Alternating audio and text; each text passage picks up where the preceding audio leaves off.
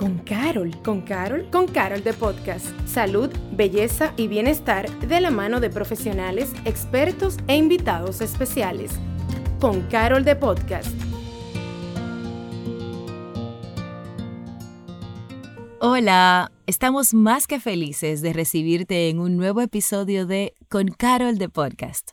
Y después de vivir unos meses de confinamiento y más de un año y medio con medidas extremas de distanciamiento, uso de mascarillas y todos estos temas que hemos venido todos viviendo al mismo tiempo, pareciera que con todo lo que ya, gracias a Dios, está pasando para controlar el efecto de la pandemia, pues pareciera que se están poniendo las cosas bajo control y que estamos regresando a esa añorada y extrañada vida normal.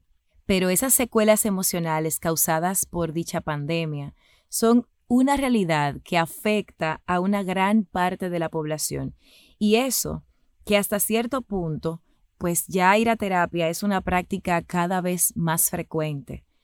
Y podemos ver cómo ya no es un tema tabú como por ejemplo era algunos años atrás. Sin embargo, nos estamos enfrentando a una fuerte ola de depresión y ansiedad. Por eso, para siempre continuar aportándote valor, hoy nos acompaña Roxana González. Ella es hipnoterapeuta, psicóloga clínica, psicóloga bariátrica, terapeuta familiar y de pareja, además de creadora de Terapia Boutique, centro especializado de terapias hechas a tu medida. Y con toda esa presentación le decimos a Roxana, bienvenida a Con Carol de Podcast. Muchas gracias, yo estoy muy feliz de estar con ustedes eh, para tratar de llevarle un poquito de salud emocional a través de, sus oídos. Gracias mil, Roxana, porque sabemos que tú eres una persona con muchas ocupaciones y de verdad que es un honor para nosotros tenerte. Y aprovecho para que de una vez hablemos un poquito acerca de esos términos que usamos con tanta, con tanta libertad. Estoy deprimida, tengo ansiedad. Realmente, ¿de qué hablamos cuando nos referimos a la ansiedad o a la depresión? Mira, hay una diferencia entre ansiedad y estrés, como yo le digo a los pacientes, depresión y duelo o, depresión y tristeza. El estrés lo tenemos todo, lo tienen hasta los bebés, los animales, las mascotas, todos los seres humanos, porque la vida va muy rápida. Eso es estrés y eso es hasta bueno en un punto, porque gracias al estrés te mueves a hacer cosas si tú lo dominas y lo controlas. Te puede empujar para eso. Pero la ansiedad es cuando el estrés llega a un nivel que te está afectando tu vida, que se te cae el cabello, te salen espinillas, comes de más, dejas de comer. Es cuando ya tú no estás bien, no te puedes concentrar, se te olvidan las cosas. Ya eso necesita tratamiento, necesita una ayuda profesional. Entonces ya eso es patológico, hay que buscar ayuda. Al igual que en el caso de la depresión o la tristeza. Las personas dicen, ay, estoy depre, lo usan mucho como a la ligera y yo le digo, no, tú no estás deprimida, tú estás triste, o tú no estás deprimido, tú estás en duelo, o tú sí estás deprimido, no es triste. Entonces, ¿qué pasa? Una depresión, las personas lo asocian a estar en una cama, acostado, no poderte parar, a todo eso, pero no necesariamente. Hay personas que se paran y que aparentemente son muy funcionales, que van a su trabajo, que se ríen, que son chistosos, que están con una sonrisa, que logran, que mueven dinero, que de todo, tú dices, ¿qué pasa? Entonces una depresión es cuando es algo ya a nivel patológico que está afectando tu vida realmente. Y muchas veces la depresión son desbalance químico en el cerebro. Tus neurotransmisores no están funcionando bien, tu serotonina, muchísimas cosas no están haciendo, tus neuronas no están haciendo la sinapsis correcta y, y, eso está impidiendo que tú te puedas sentir bien y tengas la capacidad de manejarlo. Entonces, la tristeza es como más esa penita, esa melancolía, esa cosita, no me siento bien. Tenemos momentos, hay momentos que, uff, esta tarde, una tarde donde estoy triste, donde no me siento bien, está bien, pero una depresión no es una tarde, no es un ratico, no es un evento que te pasó. Una depresión ya es algo que lleva todo un diagnóstico, que lleva un tiempo que tiene que pasar. Tú sabes que al escucharte, em, primero me siento muy contenta porque uno de los libros que yo leí hace un tiempo atrás se llama Happiness Hack y habla acerca de los neurotransmisores, de las hormonas que provocan la felicidad, también las que nos generan estas respuestas, todos esos temas que tú conoces más.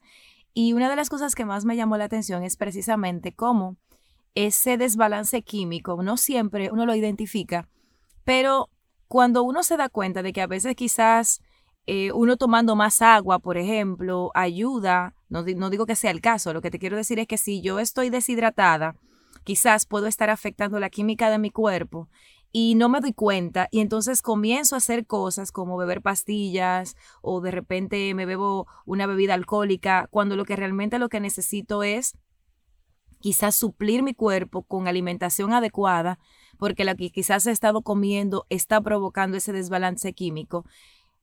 Te pregunto entonces, ¿cómo una persona que todavía no ha sido diagnosticada pero que de repente todavía no cree del todo en ese proceso de terapia y de acompañamiento, hoy que ahora se siente triste y mañana está normal y que pasado se siente triste y que traspasado está normal, quizás cuál podría ser esa alerta de esto sí parece una depresión y debo buscar ayuda antes de que se convierta en algo más o de repente Debo buscar la ayuda para determinarlo, pero quizás lo que tengo es algo que se... porque también uno le tiene miedo a veces a que le den un diagnóstico.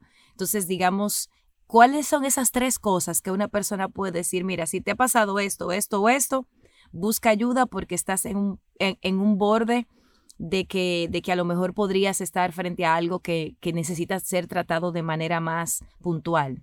Mira, primer punto, si la vida de la persona está en peligro si la vida de esa persona está en peligro, pues esa persona dice, yo no me siento motivado, yo no siento ganas de despertarme, yo no quiero vivir, ya es urgente, que hay que buscar ayuda, no solamente psicológica, sino psiquiátrica, incluso primero que el psicólogo, porque ya ese cerebro no está funcionando bien. Y hay peligro de que la persona acabe con su vida. Número dos, si hay un cambio en el patrón de sueño, cualquier cambio, hipersomnia, insomnio, o sea, si la persona duerme de más, duerme de menos, si la persona se, se en el, en el medio del sueño se levanta y después le cuesta dormir o se levanta mucho, se levanta antes de hora. Y en la parte de la alimentación, si la persona está comiendo de más, está comiendo de menos, está comiendo ansioso, está dejando de comer, esas tres cosas, esos son tres indicadores muy importante y nos explica muchas cosas de que hay que buscar ayuda urgente. Ok, entonces, en ese sentido, cuando inició la pandemia, nosotros todos vivimos algún tipo de detonante, de alguna manera, tuvimos esa sensación de, pues, de, de, de desasosiego que acompañó la situación que nadie podía controlar. ¿Cómo influyó o cómo influye todo lo que hemos vivido a una depresión que parece que se disparó en la humanidad y también la ansiedad. O sea, cómo influyó este encierro, esta falta de control de lo que estaba pasando afuera. Ok, mira, te voy a, explicar.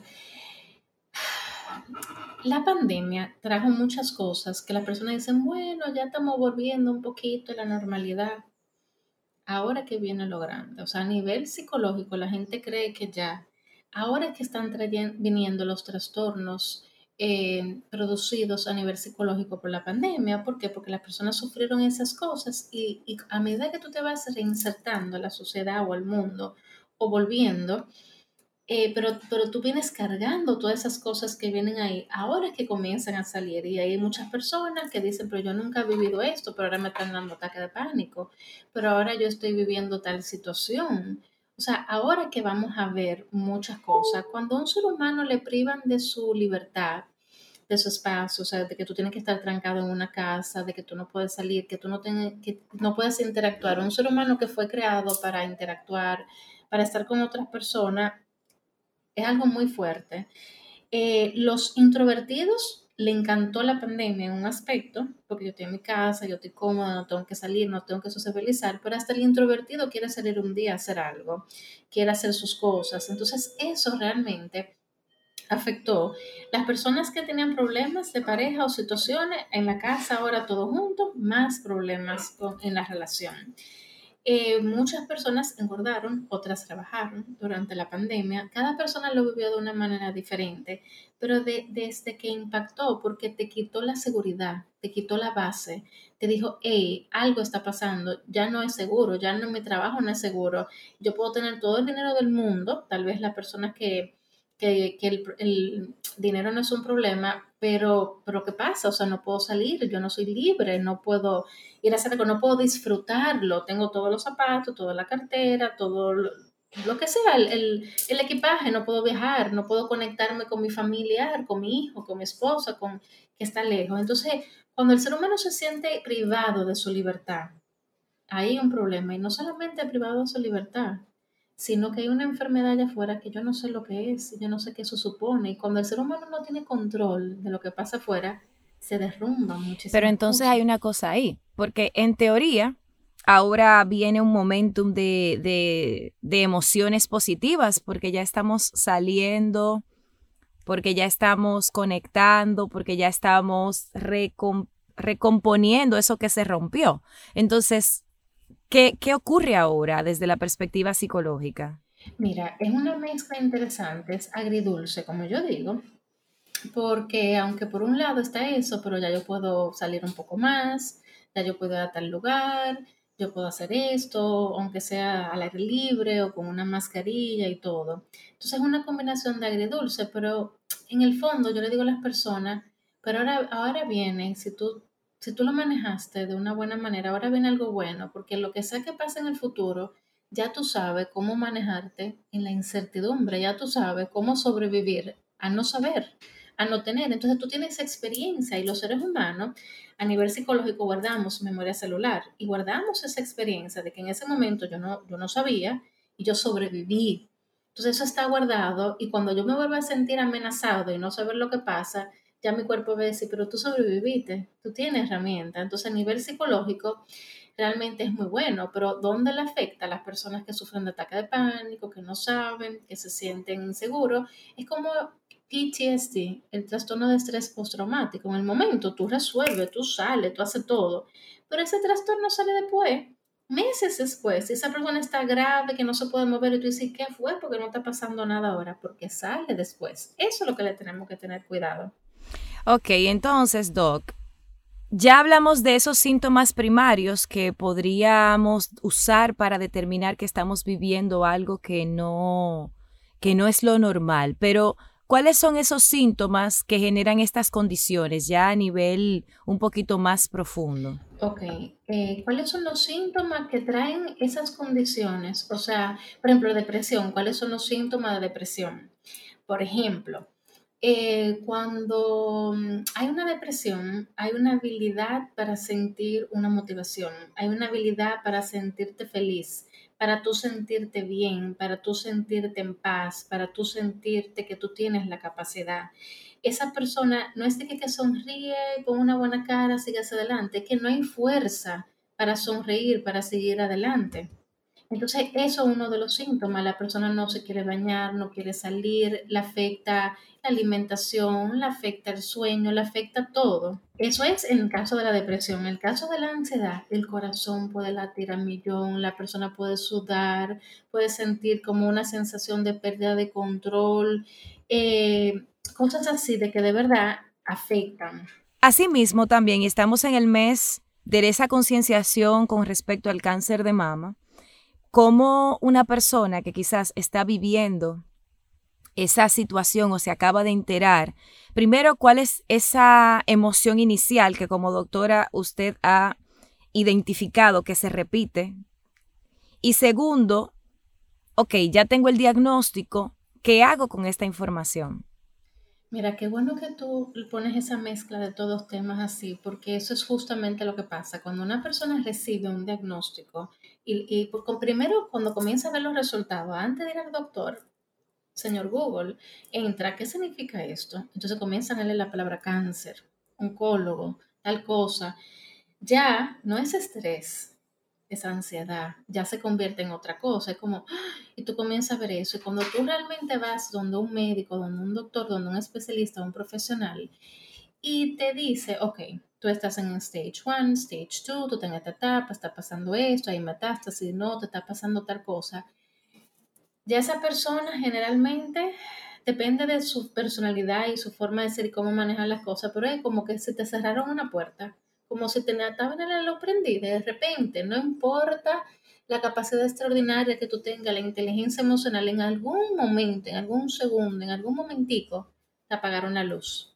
Y es como, wow, ¿y esto con qué se come? Ahora, ahora qué? Entonces, las personas que tienen resiliencia y que tienen inteligencia emocional y que tienen un buen manejo dicen, ahora yo voy a vivir. Ahora, dígame, doctor, ¿qué se puede hacer? ¿Cuáles son las soluciones? Ta, ta, ta, ta, ta. Ok, yo me voy a tirar del paracaídas que yo nunca me tiré. Yo voy a hacer eso, yo me voy a atrever a tal cosa. Entonces, eso le da a la persona una fuerza y muchos, en lugar de caer en una depresión, todo lo contrario, se llenan de dinamismo, de energía, aún dándose radio, aún haciendo muchísimas cosas, quimio, cayéndose del cabello, haciendo muchísimas cosas. Tú dices, espérate.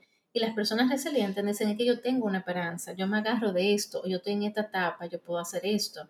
Entonces, a veces lo que parece depresión en ese caso, no, es otra cosa. Lo que pudiera ser eh, algo que parece tóxico realmente le devuelve la vida a la persona. Y por eso es que cada día más y más, ya de cáncer, no es, es fuerte la palabra como quiera, pero ya no es lo que era antes. Que cáncer significaba la muerte, era así. Hoy en día cáncer no significa la muerte, hoy en día tú puedes sobrevivir. Hoy en día hay tantas campañas, tantas cosas médicas que tú dices, por aquí hay esperanza, y esto es una nueva oportunidad, es como un renacer. Ok, tú sabes que cuando te escuchaba hablar, me, me llegó a la mente una chica que llegó a, a America's Got Talent. Ella, no me acuerdo el nombre, pero es una chica que está diagnosticada con un cáncer muy, muy avanzado y ella fue, bueno, le dieron el Golden Boost y todo eso. Y yo, yo empecé a seguirla.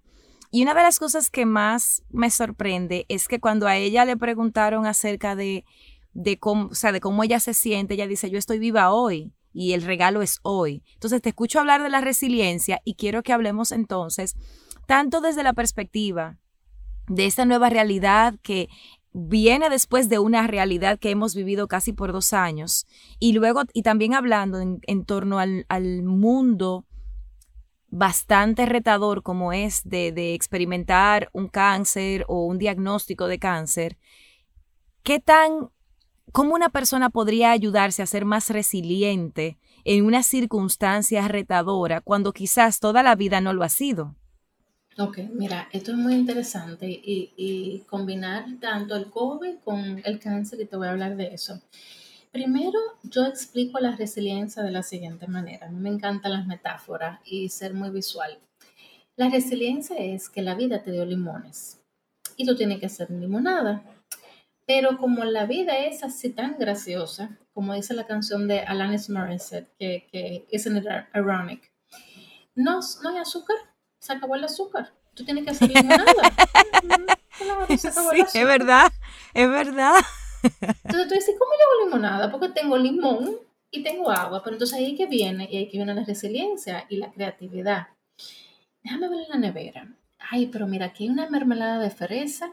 Entonces yo cojo una cucharadita de mermelada de fresa, yo le pongo el limón y el agua, y hasta ahí un poquito de menta, yo lo puedo poner en la licuadora hasta con hielo si quiero hacerlo frozen. Yo hago un strawberry lemonade con un toque de menta, por ejemplo, y es riquísimo. Yo no tenía azúcar, yo necesitaba azúcar para hacer una limonada, pero esa es la resiliencia. La vida te da toda esta cosa. Tú dices, ok, déjame yo buscarle algo bueno. Yo tengo una gran amiga que yo quiero mucho.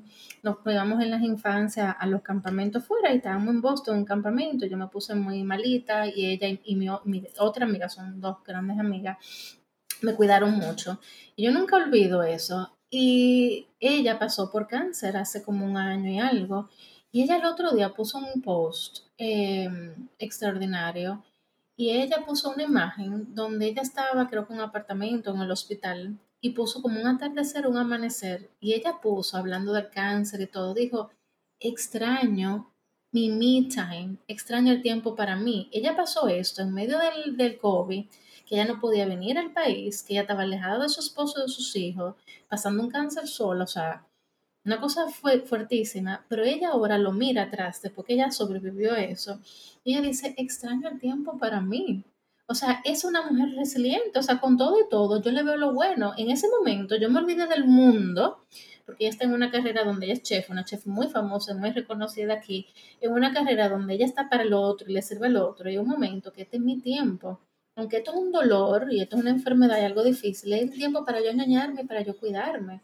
Lo mismo de la, de la cuarentena, tantas personas que hay la cuarentena y el COVID, yo dije, señores, pero el COVID vino a hacer cosas maravillosas. El COVID vino a hacer cosas muy tristes y muy dolorosas, pero también es agridulce. Sí, claro. Vino a hacer cosas maravillosas. Las familias se podían juntar a comer en una mesa, podían tener tiempo escuchándose el uno al otro.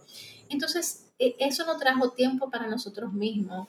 Eh, si, teníamos un espacio donde podíamos dividir, ok, tú te quedas en esa habitación, yo en el patio, tú en tal lugar pero esa es la resiliencia. En medio de las situaciones más duras y más difíciles, encontrar un poquito de luz. Con esa descripción, y tú mencionabas algo acerca del COVID, que hizo cosas y ha hecho cosas terribles, ha muerto mucha gente valiosa, pero también ha traído más unión. Y lo digo desde mi perspectiva. Yo trabajaba, mi hijo me veía a mí a las nueve de la noche cuando yo llegaba, malamente me veía al mediodía cuando yo quizás iba a la casa a comer, pero, o sea, yo conocí la maternidad como tal porque tuve forzosamente que estar en mi casa y entonces ahora ya yo sé realmente quién soy yo como mamá. Yo no lo sabía porque yo estaba siempre como haciendo muchas cosas y tenía mucha ayuda. Entonces aquí viene una pregunta más acerca de la depresión y la ansiedad, pero ahora desde la perspectiva exposición. Las redes sociales, yo he notado mucha, y me imagino que, es algo que todos hemos notado, como hay mucha, mucha atención de cómo las redes sociales, de una manera o de la otra, han afectado o siguen afectando a las personas de acuerdo a su edad, pero también de acuerdo a su nivel socioeconómico, etcétera, partiendo de lo que ven en redes sociales. Entonces, más allá de mi apreciación y de lo que generalmente eh, hablamos de manera empírica los que no somos terapeutas, tú como terapeuta, ¿qué es lo que has visto en función de, pues de eso, de la, de la, como de, la incidencia de las redes sociales en estas dos condiciones? Mira, en la parte de, las redes sociales ha venido, cuando tú me dices la, la incidencia, eh, es agridulce. Porque por un lado, gracias a las redes sociales, las personas sentían que se podían conectar con el mundo y podían estar ahí. Eh, entonces, em, ¿qué pasa?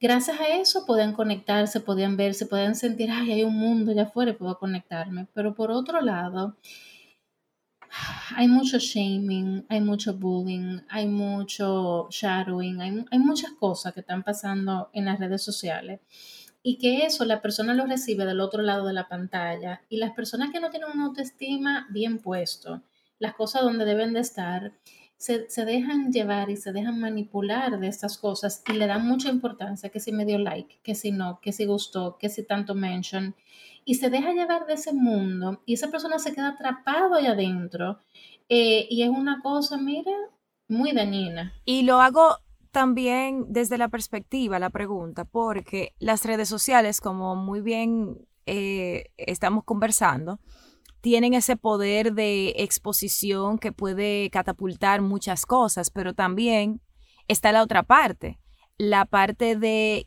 qué pasa cuando yo no recibo ese subidón de adrenalina, cuando veo que una publicación no tiene el, el respaldo que yo esperaba o que hice un comentario y entonces desde la perspectiva de la terapia, ¿cuál ha sido esa, ese efecto que ha tenido las redes, que han tenido las redes sociales en esas dos condiciones de depresión y de ansiedad? Mira, las redes sociales ayudan y aportan cuando una persona está viviendo todas estas cosas, cuando son de videos de superación personal, cuando son mensajes de una frase que te da aliento, cuando es una canción que te recuerda algo lindo, una película, cuando es algún comentario que te sube y te eleva, un comentario de amor basado en el amor, pero cuando estamos con este shaming, el bullying, el hating, todas estas cosas, eh, no ayudan. Cuando una persona tiene un bajo autoestima y está esperando que alguien me diga te amo, eh, o que diga que bien lo hiciste o está esperando unos likes. No.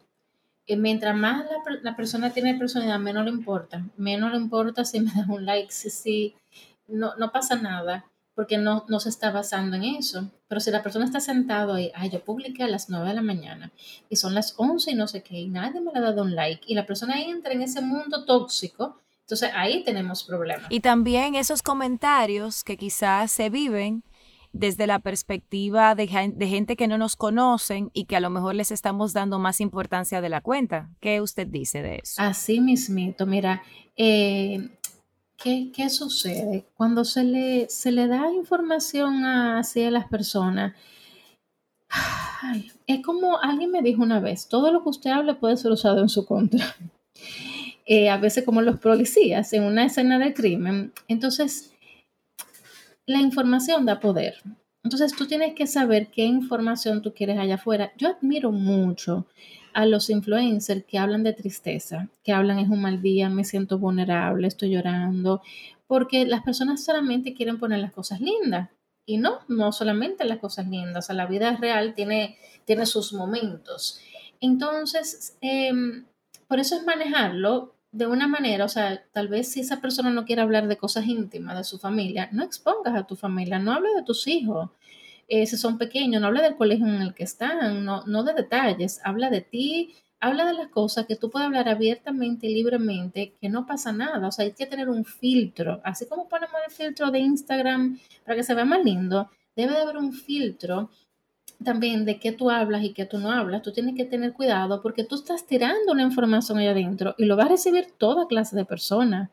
Entonces, para tú tirar esa información, tú tienes que saber lo que viene de allá para acá. Y en ese mismo sentido, cuando tú, una persona está viviendo un proceso de cáncer y está haciendo un proceso de terapia, ¿de qué manera esa persona puede usar estos, porque hemos visto casos de gente que, que como, que como se mencionó anteriormente, han utilizado la enfermedad para, para ser inspiración para otros. ¿Qué hay de esa parte de lo que también se da desde una perspectiva de adentro hacia afuera y por ende esa exposición para inspirar? ¿Cómo, cómo se ha visto eso en términos de mejorar quizás esas sensaciones o esas enfermedades de las que, de las que hemos estado conversando? Mira, eso es hermoso porque como tú dices, más que la resiliencia, hecho como, como el next step, el, el próximo nivel. Cuando una persona es capaz de tomar una enfermedad, una situación de vida, algo muy difícil, algo traumático, algo doloroso, y no solamente tú superarlo, sino tú tomar esa información para ponerlo allá afuera y ayudar y crear, es como eso como dejar un legado, como que eso transforme la vida de otros seres humanos. Justamente eh, muchas personas que eh, son muy resilientes dicen que una de las herramientas que lo ha ayudado a ser resiliente es hacer justamente eso, porque esas personas se olvidan de sus problemas, de sus dolores, de sus propias situaciones y se concentran en ayudar, de sacar esa información a la sociedad, de seguir hacia adelante. Entonces, cuando esas personas hacen eso y, hacen eh, eso y, transmiten ese mensaje, se están sanando ellos, pero están sanando al otro. Y es maravilloso porque hay un efecto multiplicador, porque no te imaginas las personas que eso le puede servir y cómo pueden ayudar. Entonces, hay una pregunta que no se puede quedar y es, cuando se habla de la depresión y la ansiedad, ¿qué relación guardan entre sí? ¿Y es verdad que vienen juntas o no siempre vienen juntas? Mira, buenísima pregunta. A veces no se sabe quién vino primero, el huevo o la gallina, o, o se están los dos juntos. Como tú dices, hay muchas veces, es más, la mayoría de las veces, cuando hay una depresión, hay ansiedad por ahí escondida. Y yo, siempre le digo a las personas, mira, si tú tienes mucho tiempo viviendo una ansiedad, ansiedad, ansiedad, mucho tiempo, es muy difícil que no se convierta en una depresión, porque tanto tiempo tú viviendo algo, el cuerpo dice no puedo más, y es como que ya no hay esperanza. Entonces, muchas veces van de la mano. Cuando los médicos psiquiatras trabajan con pacientes así, generalmente eh, eh, indican un ansiolítico y un antidepresivo o un medicamento que cumple las dos funciones, que tú te vas a sentir mejor, pero también te vas a relajar. Porque hay algo que va de la mano. No necesariamente casos que solamente es depresión y de verdad no hay nada de ansiedad, o ansiedad y de verdad no hay nada de depresión. Depende, pero en la mayoría de los casos van de la mano y muchas veces la persona está padeciendo los dos simultáneamente. Es un dual diagnosis, como hablan. Y entonces, y aunque lo hemos mencionado como enfermedad, pero quizás hay personas que como yo hace mucho tiempo atrás pensaban, eh, yo pensaba antes que, que, no, que eso era algo de elección propia. Entonces, depresión y ansiedad son enfermedades. Sí, son enfermedades, un diagnóstico, porque es algo que es patológico, que te está afectando. Y es una enfermedad, por eso se trata con medicamentos. Por eso muchas veces la terapia no es suficiente, por eso tenemos que trabajar en equipo. Hay personas que sí salen adelante sin medicación, pero muchos realmente lo necesitan y sí es una enfermedad. Son enfermedades. Entonces, una persona que ya está viviendo ese diagnóstico, que está haciendo su terapia, que si a lo mejor fue solo terapia, a lo mejor le dieron ansiolíticos, en algún momento puede salir de ese estado, ya sea combinado o, o directamente la depresión o directamente la ansiedad, ¿se puede superar completamente esa, ese diagnóstico? Claro, mira, por eso que me gusta tanto la psicología y la psiquiatría moderna también. En la psiquiatría moderna, los nuevos psiquiatras me gustan mucho porque trabajan mucho, ok, vamos a hacer este tratamiento, o sea, no, no te medican tu vida entera. Antes iba al psiquiatra, era la vida entera con un antidepresivo. Hoy en día ven lo que está pasando, se trabaja con los síntomas, se trabaja con la causa y luego cuatro o seis meses, depende del medicamento, pero generalmente después de los seis meses la persona va evolucionando correctamente y el médico paulatinamente va bajando la indicación hasta que te dice estás listo.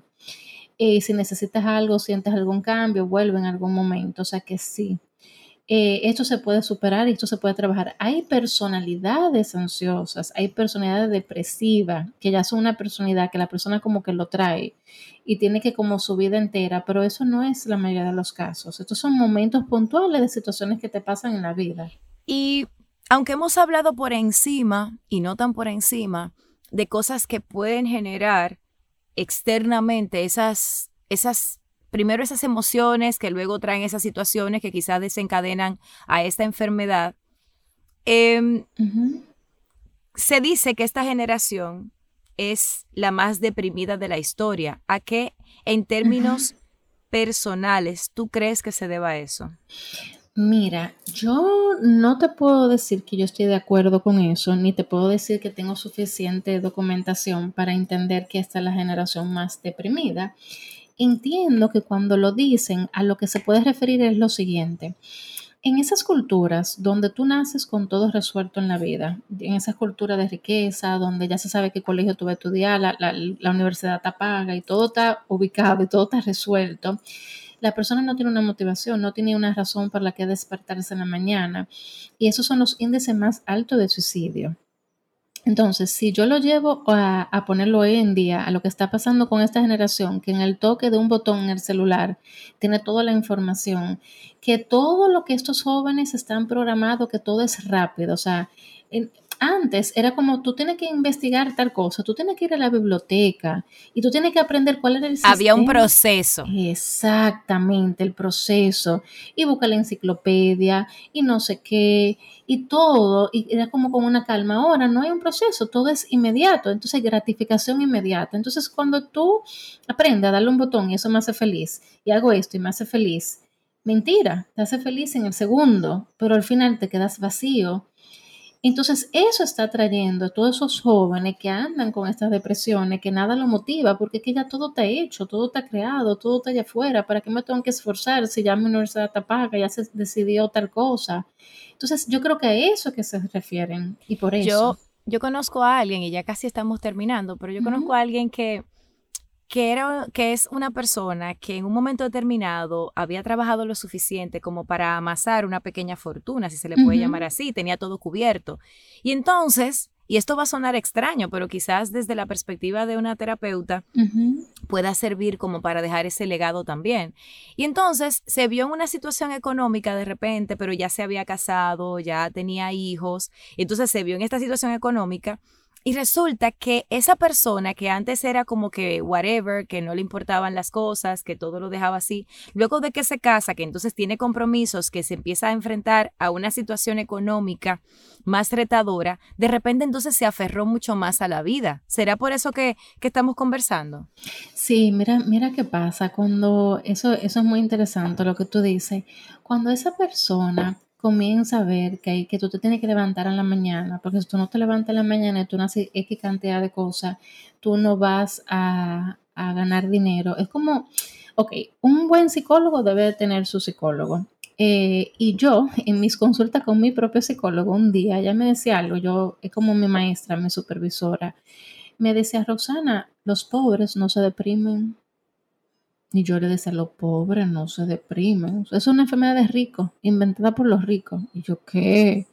Y poniéndome como a analizar con ella, dije, wow, tiene toda la razón.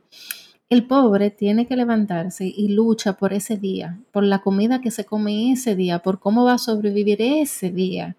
El rico no, el rico se quiere quedarse en la cama todo el día o, o quiere hacer las cosas como quiera porque ya nada lo llena, porque tiene de todo, porque entonces tiene que haber eso que tú hablabas de esa persona que cuando tenía la familia, cuando tiene que levantarse, tiene una situación económica y tenía que generar para su familia, eso lo despierta y eso le da la motivación para decir, espérate, ¿qué yo voy a crear? ¿Qué yo me voy a inventar? ¿Cómo yo lo voy a hacer? Eso es una parte muy importante y también la parte que tú hablabas, los hijos y la familia, antes era soltero y todo. Pero cuando tú tienes una vida que depende de ti y que no eres tú solo, eso motiva mucho. Cuando yo tengo padres que me dicen, ya ni mi hijo me motiva, ya yo pienso morirme y ya antes yo pensaba que lo iba a dejar solo, ya ni eso me importa. Entonces, una depresión mayor, que esa persona hay que internarla, hay que trabajar de otra manera. Entonces, esos son motivadores. Finalizando, Doc, uno está con todas estas opciones de recibir ayuda, pero también de esas informaciones que, como decíamos, están a la mano y que a veces, ya sea que estamos viviendo el, post-stress de, de, de, todo este tema de la pandemia, no sé si el término es así, creo que es post-stress traumático, no sé si es así. Post-traumatic stress disorder. Eso mismo. Eh, ese estrés posterior de todo el proceso de la pandemia, ese proceso quizás de un diagnóstico de una enfermedad que puede no ser terminal todavía, pero que tiene esa posibilidad dentro del marco de lo que representa. Hoy, ahora, esa persona que está escuchando este podcast, desde la perspectiva humana, más allá de la doctora, ¿cuál es ese mensaje para buscar ayuda en ese momento donde siente que las cosas se le están saliendo completamente de control? Ok, mira, yo que tengo 16 años sentada en mi silla terapéutica, viendo a todo tipo de personas, diferentes clases sociales, diferentes edades, diferentes cosas, le digo una cosa.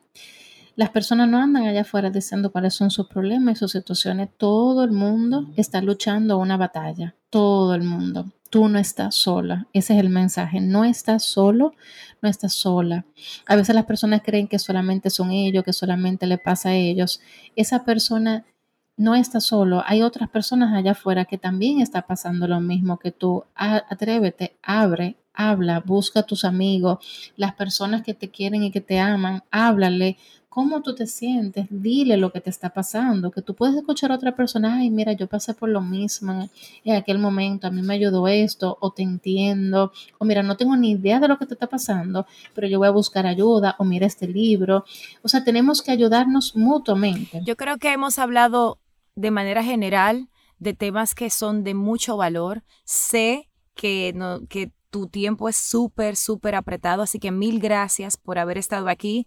Gracias por el aporte. Ojalá y podamos volver a conversar para hablar de otros temas como terapia familiar, como lo que significa la psicología bariátrica, porque todos esos temas yo creo que aportan. Así que Doc, te mando un súper abrazo, feliz de haberte tenido con nosotros y sabes que esta es tu casa con Carol de Podcast. Muchas gracias, igual. Señores, ya ustedes saben, tenemos más contenido de valor. La próxima semana traemos más contenido para ti.